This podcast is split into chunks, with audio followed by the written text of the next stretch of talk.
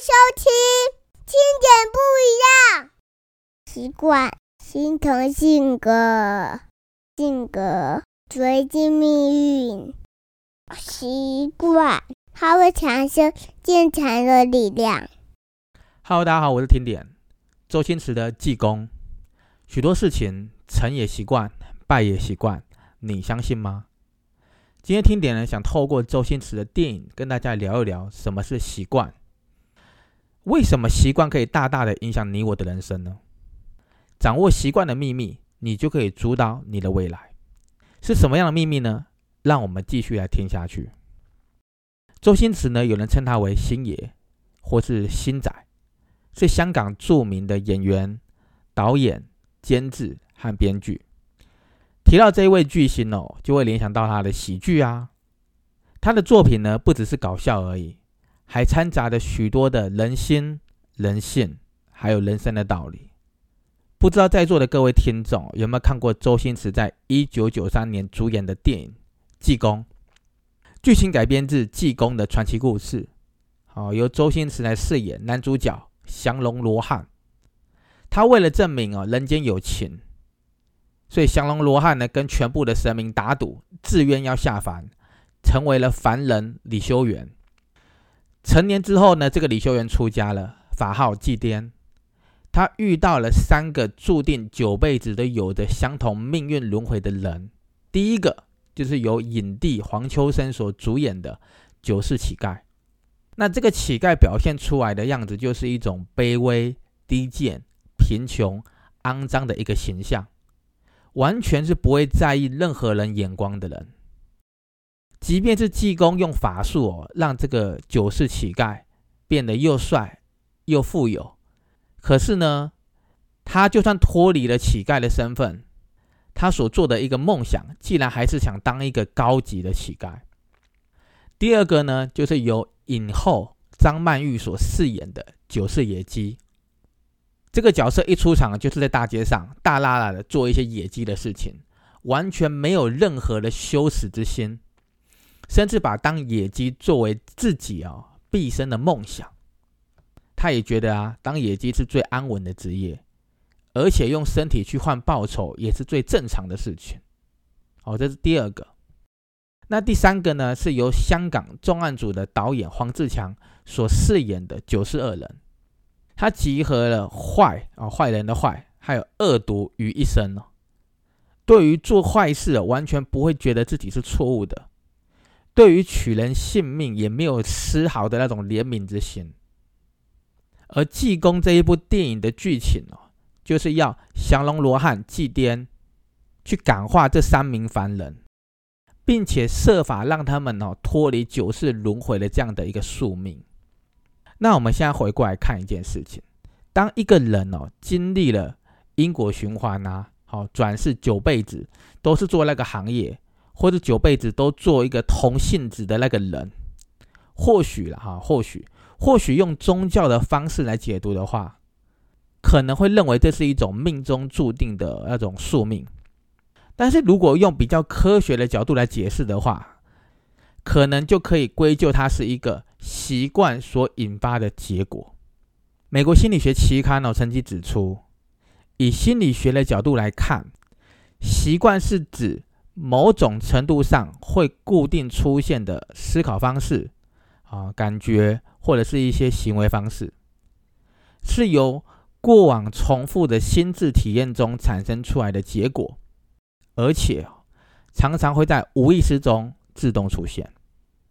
习惯呢，一般会有一些原因，好，可能是某个人、某个事情，或是某一个环境所引起，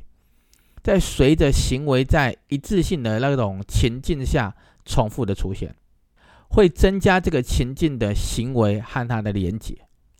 因此也会增加了在这个情境下的一些行为的自动性。当习惯被养成了，形成了所谓的习惯回路。就会导致以后只要遇到相同的、类似的环境或是状况的那个时候，这个习惯回路的本能就会像开关一样被激活，快速的出现习惯性的行为，导致于人们在自身没有察觉，甚至是无意识的情况下，就会自然而然去做跟以往做过的相同的行为。我举个例子哈，例如啊，有的人就是喜欢吃炸鸡的时候一定要配可乐，有的人呢就是习惯一定要吃完宵夜才好入睡，有的人呢就是一定要划手机划到很累了才想休息睡觉，有的人呢就是老是把事情哦拖延到最后一刻才愿意去做。甚至是有的人到了四十岁了，还会呃不自觉的会咬指甲啊，诸如此类的一些惯性行为，影响着人们在无形之中。因为一般人对于自己的生活中的大小习惯，有时候不一定会注意到，所以当习惯养成之后呢，大脑也会停止去刻意思考这个习惯以外的事情，会默默的顺从你所建立出来的习惯回圈，在类似的情境下。重复的发生，除非啊，你很刻意想要改掉某个习惯，不然这个趋近自动化的行为模式呢，会无自觉的一而再、再而三的自动上演。那我再举个例子吧，这个例子可能会更多人会有更深刻的感受。例如第一次去搭公车上班，或者是捷运啊，都可以，交通工具都可以，可能会因为担心哦坐过头而特别的不安，会特别的去注意时间和周遭的环境。好，例如留意站牌啊，或者留意到站。可是当日子久了，就会慢慢的习惯这样子的一个过程，可以无意识的走到公车站，然后自然而然就会下车，然后无意识的走某条路、某条街，然后到了公司或到家里或到你要的去的目的地。有时候还会猛然发现，想不起刚刚一路上的风景。应该会有人有这样子的感觉哦，这就是习惯哦，自动化的回圈。再举个例子吧，例如刚开始有一些人学开车会特别紧张哦，左看右看的，还会去数方向盘打了几圈呐，打档的时候还必须看着那个手把，以免打错或踩错哦，各种的哦，踩刹车的时候还刻意想一下，哎，是左脚还是右脚，怕那个踩到油门，好误踩了油门。可是，当你开车时间越来越长，好，开车的次数越来越多，也随着练习多了，各种慢慢的习惯了，可以很自然的去打档，甚至是无意识的，不用再去计算方向盘几圈呐，或者踩什么啊油门啊刹车的，都能够轻松过弯和停车。这个就是习惯，自动化的回圈。然而呢，习惯也不是绝对的，习惯需要一个养成的时间和过程。大脑对于习惯的建构，是从这个信号，就是引起习惯的原因，然后到习惯本身，接着是回馈感受，一直重复从信号到习惯到接受的那种回馈，不断的循环，不断的循环这样的一个过程，来养成所谓的我们所认知的习惯。这边我就来举个例子，好，大部分听众应该就能够明白我所讲的东西了。例如呢？有一些人哈，就喜欢在饭后哈吃饭之后来一根烟。吃完饭是一个信号，抽烟好是一个习惯的本身，而这个习惯会让这个人从这个抽烟当中得到愉悦或是满足的感受，这个就是感觉的回馈。那再举个例子吧，呃，有一些人他在早上上班之前就是一定要喝一杯咖啡，那。早上上班就是一个信号，喝咖啡就是习惯的本身。这个习惯会让这个人从中得到愉悦或是满足，就是喝咖啡会得到愉悦或满足。这样的一个感受就是感觉的回馈。虽然说呢，习惯的养成是需要时间，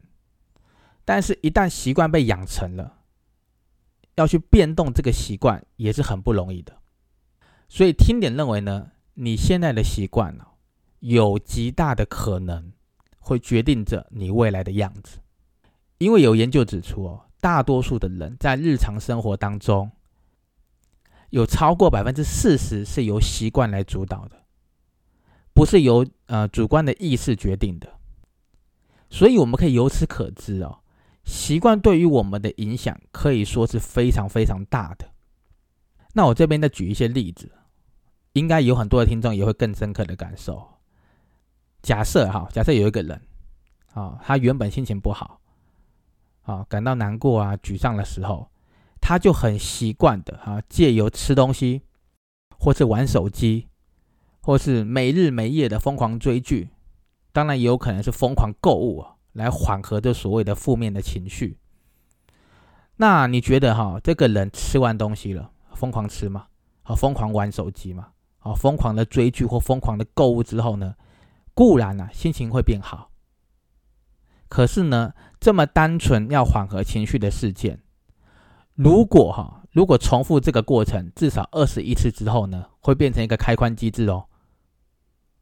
那这个开关机制一旦启动了，会让这个人在未来。好，注意听哦，在未来心情不好的时候、难过的时候、沮丧的时候，就会自然而然的想要找东西吃、玩手机、疯狂追剧、疯狂购物，因为大脑已经自动的把你心情好转的结果和触发的原因绑在一起了，就会在不知不觉中形成了这样子的一个回路习惯，依赖的这些习惯来处理当下的情绪。所以，如果听到这里的听众哦。听点很理性的跟各位讲，假如心情不好，你靠着吃东西来绑住，啊，把这个跟你的习惯绑在一起。除非你每天心情都很好啊，不然你一直吃东西来缓和情绪，体重只会直线上升而已。当你上升到一个阶段，你可能心情还是会不好，你还是会继续吃啊，对不对？那又换个角度好了，假如心情不好，跟玩游戏、玩手机。疯狂追剧，好绑在一起，或许啦，或许做这些事情会让那个心情变好。不过呢，无形之中也浪费了很多原本可以进修、考证照、自我成长，或是跟家人相处的时间。如果是短暂的，那还另外一件事，你可能还可以处理。但是如果这样的情况，这样的一个习惯不小心持续了十年、二十年呢？那个虚度的时间累加起来，会是非常恐怖的事情哦。那又再举例吧，刚刚讲到的，假如心情不好，跟疯狂购物啊、疯狂买东西绑在一起，那我只能问一句话嘛：你钱够多吗？你钱够多的话就买吧，只是不要在情绪过去之后买了又后悔嘛。那你想到退货吗？有些平台我是不知道可不可以退货了。所以呢？许多的大小习惯，哈，原本看似没有什么，但是呢，当时间拉长了，或是累加放大了这些习惯之后呢，可能就会对整体的人生产生了巨大的影响哦。如果能够明白这个道理，就可以进一步来思考，该怎么样来建立良好的习惯，让自己的未来变得更好呢？我们又聊回来哈，刚刚那个电影里面的那个济公，九世乞丐、九世野鸡、九世恶人，他们最后的结局，降龙罗汉祭奠的任务是感化这三名凡人。可是呢，在电影里面哦，无论降龙罗汉怎么去做，其实呢都没有直接去改变这三个人，没有直接改变的，而是间接的感化他们而已。因为他们成年的习惯对一个人的影响实在是太过的那种根深蒂固了。可是当这三个人面临了极大的痛苦，或者顿悟，或者自己想通了，或者自己想要变得更好，并且哦自己决定要去挣脱过往的那种习惯、那种枷锁，打开那种命运的那种束缚的时候呢，他们的人生跟未来才真正起了变化。所以呢，九世乞丐虽然已经习惯着过着没有尊严的日子，当他最后临死前喊出了自己的名字，找回了尊严，来世投胎啊，投胎到了一个富贵人家，改变了他原本轮回当乞丐的命运。九世野鸡呢，想借由着肉体去寻找被爱的感觉，最后发现祭奠救他不是因为爱情。于是呢，划破了自己的脸，不再依赖自己的美貌和肉体，决定自食其力，做起了豆腐西施，看破红尘，改变了他可以不用再当野鸡的命运。九世恶人呢，因为他作恶多端，最后却连他自己都被骗了。在济公的引导下，他知道了真相，大彻大悟，决定了再也不要为了贪生而沦为恶鬼的工具，自己结束了自己的生命，并且甘愿的放弃做人，改变命运，下辈子不用再当恶人了，而是做了一个任人宰杀的猪来赎罪。整部电影哦。就算是神仙下凡，也难救的三个人，最终的结局都是要自己对于自己的醒悟，想要彻底改变的决心，让他们睁开了，解开了长期习惯哈绑上的枷锁，才能够真正让他们摆脱了重复循环的人生模式。透过这样的一个电影，这样的一个故事，各位听众，你觉得？我们该怎么样建立一个好的习惯，让自己的未来变得更好呢？听点认为啊，下定决心这四个字是非常重要的。我们必须先了解自己的习惯将可能会带来哪些结果，再好好的来思考一下，建构一下那些结果真的会是自己想要的吗？如果确定是。好，如果确定是自己想要的结果，请你务必要坚持那些对于你有帮助、你达成理想的那些习惯。如果不是呢？如果不是你想要的结果，也请你必须下定决心，好好的做出改变，才有可能去挣脱习惯的枷锁，让大脑重新记忆好的习惯模式。让正确的习惯来引导着你的那个生活走向一个美好的道路，这样一来才有可能迎来自己想要的人生。所以啊，如果有的人为了要逃避责任或压力，老是习惯把事情哦拖延到最后一刻才去做，他认为这样子是一种舒压，却没有发现随着时间的流逝，只会让压力越来越大，越来越大。结果后果只是越来越不好收拾而已，或是有的人要求自己的小孩多花一些时间去念书，可是他自己本身呢，好这个做父母的却花很多时间哈玩游戏、看电视给那个小朋友看。其实我们不妨站在一个客观的角度来想一下啦，小孩生长的过程当中，他已经习惯看到家长玩手机、看电视。那你又怎么样去期许他能够把心思放在读书上面呢？这个概念就很像我常常会跟一些呃爸爸提到的，有些爸爸会抽烟嘛。我说你不希望小孩抽烟，你自己就不要抽嘛，一样的道理。如果各位听众你有小孩，很值得先问自己一个问题：我希望我的孩子跟我养成一样的习惯吗？如果想要让孩子更好，先要让自己变得更好才行。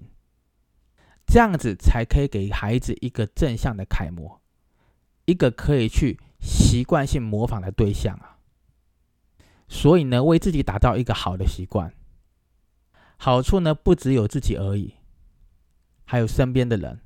受到我们影响的人。而且国外有不少的机构也做过了一个研究，针对一些良好的习惯，例如大量的去阅读书籍啊。的确啊，可以带来非常显著的职场竞争力。美国就曾经做过一个研究，这个研究花了五年哦，好花了五年去追踪两百三十个比较富有的人，跟一百三十个相对是比较贫穷的人。后来发现哦，有百分之八十六的好比较富有的人，他们都热爱阅读，而相反的呢，相对贫穷的。有百分之七十四的人是不爱阅读的，很多的人不看书，会采用其他的方法来填补生活，例如好追剧，我刚才提的追剧嘛，好玩游戏，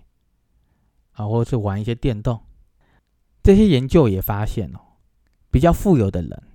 里面呢，有七成的人，就百分之七十的人，每天花不到一个小时，好去啊看影片或玩游戏。但是相对贫穷的人来说呢，有超过百分之八十的每天看一个小时以上的那种影片啊、电视啊、玩游戏的，是超过八成的。所以啦，如果在座各位听众，你希望自己期许的自己变成比较富有的目标前进的话，这一份研究数据可以当做一个参考。无论是从济公的电影，哦，周星驰到刚刚谈的一系列习惯，今天的 podcast 哦，是想跟各位来探讨哦，回首人生起伏哦，生命的品质往往取决在一些小习惯里面，习惯不变，结果。就不会改变。相对的嘛，一旦培养出良好的习惯，美好的未来皆有可能会发生。许多成功的人士都有共同的特质，就是让自己的生活在良好的习惯之中。所以听点认为呢，下定决心养成良好的习惯，是迈向高品质生活、奠定美好未来良好的基础的一个重要的方法。无论是为了自己，为你小孩，也为了你身边真爱的人，让自己去摆脱不好的习惯，朝向养成好习惯的目标迈进吧。今天就聊到这里喽。好，因为最近在筹备那个听点不一样的新书，所以我们后天见。谢谢收听，听点不一样。